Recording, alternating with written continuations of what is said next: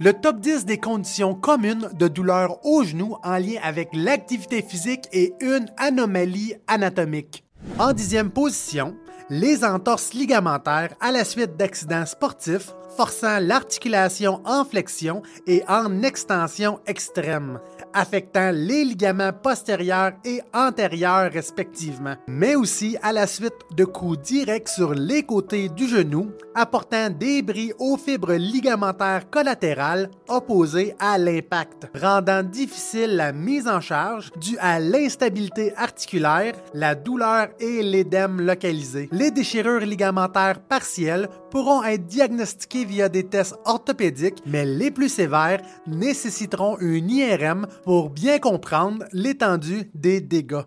En neuvième position, les déchirures méniscales sont des bris au petit coussin articulaire du genou, qui peuvent se faire progressivement dû à des abus excessifs aux mouvements répétés, mais aussi à l'obésité comme étant des facteurs de risque aggravants, provoquant des douleurs durant la mise en charge, de l'édème, mais aussi la réduction des symptômes avec l'extension complète du genou.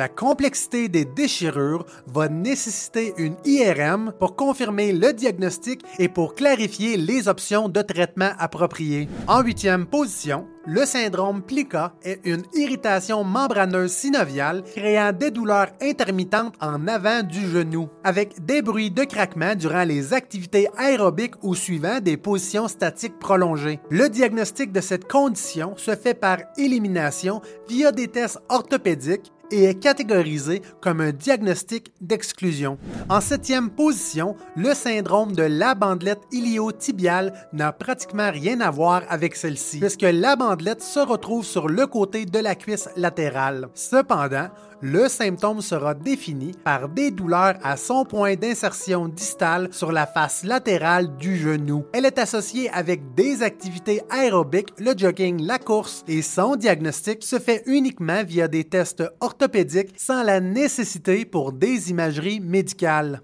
En sixième position, le syndrome du poplité est représenté par une sensibilité à l'arrière du genou d'un petit muscle triangulaire portant le même nom. La douleur sera principalement plus intense durant les descentes de pente ou d'escalier, mais aussi à la palpation musculaire. Comme les dernières conditions, seulement les tests orthopédiques seront nécessaires pour faire le bon diagnostic.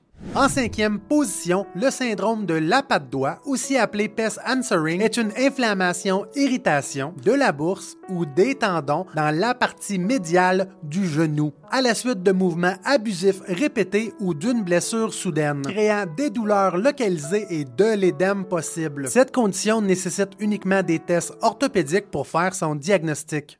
En quatrième position, la subluxation et la dislocation patellaire est un déplacement généralement latéral de la rotule en dehors de son socle fémoral, à la suite de changements de position rapides sportifs créant un déplacement mineur, référé comme une subluxation, ou majeur, référé comme une dislocation, rendant difficile la mise en charge avec une rotule visiblement déplacée.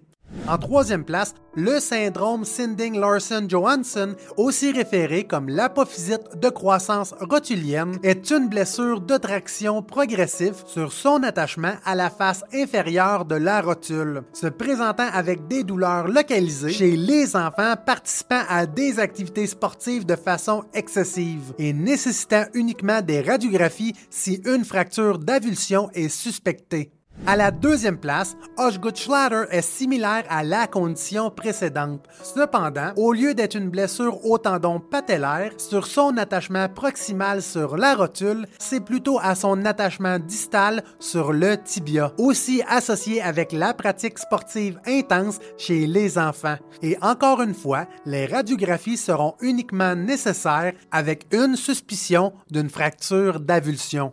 Avant d'aborder la dernière condition, si vous avez aimé les informations, abonnez-vous à la chaîne et aimez la vidéo. À la première place, c'est une condition souvent manquée cliniquement, créant des douleurs latérales postérieures au genou durant les descentes d'escalier ou avec les jambes croisées. Le syndrome Fabella est un petit os sésamoïde accessoire qui n'est pas présent chez toute la population dans son état osseux ou cartilagineux. Les mouvements répétés avec le petit os et le le condyle latéral du fémur vont créer de l'irritation. La radiographie, le CT ou l'IRM seront nécessaires pour confirmer le diagnostic dépendamment de son état osseux ou cartilagineux. Si vous avez des questions, des commentaires, je vous invite à les mettre dans la section appropriée parce qu'une personne informée, c'est une personne en contrôle de sa santé.